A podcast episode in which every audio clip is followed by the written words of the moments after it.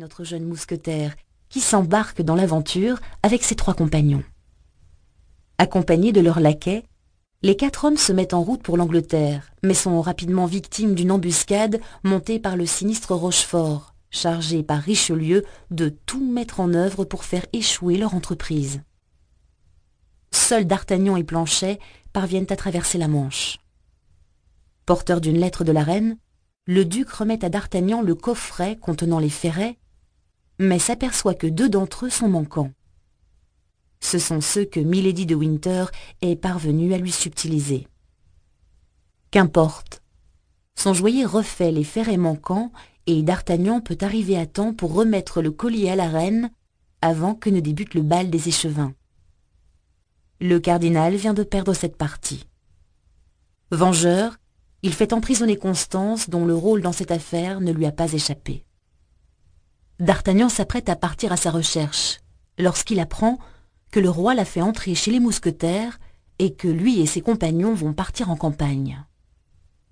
C'est à ce moment-là que sa route croise une nouvelle fois celle de Milady. Cette belle femme l'intrigue et il obtient ses faveurs par un ingénieux stratagème. Tandis qu'il a tendance à oublier la malheureuse Constance dans les bras de Milady de Winter, le jeune homme découvre son terrible secret. Elle est marquée d'une fleur de lys imprimée sur l'épaule au fer rouge. Signe d'infamie, mais aussi témoignage de ce qu'elle est en fait l'ancienne femme d'Athos. Dès lors, elle ne va pas cesser de chercher à se venger du jeune mousquetaire. Cette femme, agent du cardinal, est une dangereuse intrigante, et malheur à celui qui se met en travers de son chemin. D'Artagnan et ses trois amis partent combattre à La Rochelle. La ville est la dernière place forte donnée par Henri IV aux protestants, tête de pont pour l'Angleterre, elle est devenue un enjeu. En combattant à La Rochelle, c'est du duc de Buckingham que le roi et le cardinal se vengent. Quant au duc, en acceptant le combat, il lave l'affront qu'on lui a fait de le laisser entrer en France. Que ne ferait-on pas pour un regard d'Anne d'Autriche? Milady n'a pas pardonné sa découverte à D'Artagnan.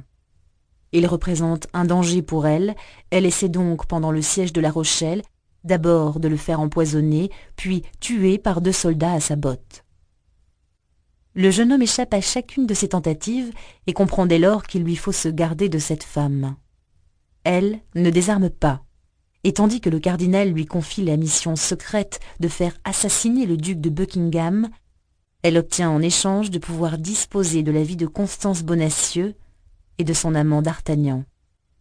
Il lui remet un billet.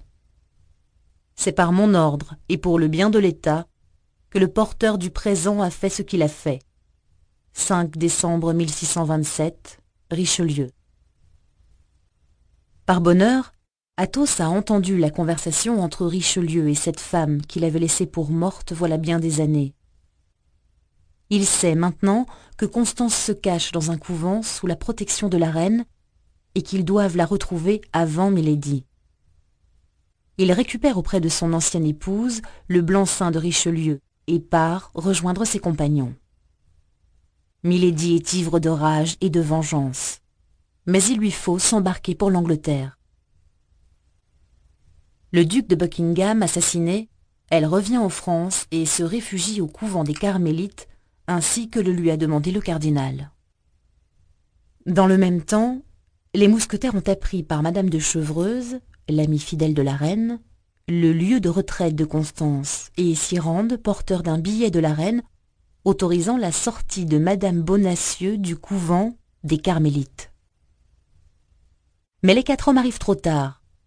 La pauvre Constance a été empoisonnée par Milady, qui a découvert sa présence dans le couvent. Capturée par le groupe lancé à sa poursuite, elle est sommairement jugée et condamnée à mourir. C'est le frère d'une de ses anciennes victimes qui lui porte le coup fatal. Son passé l'a rattrapé.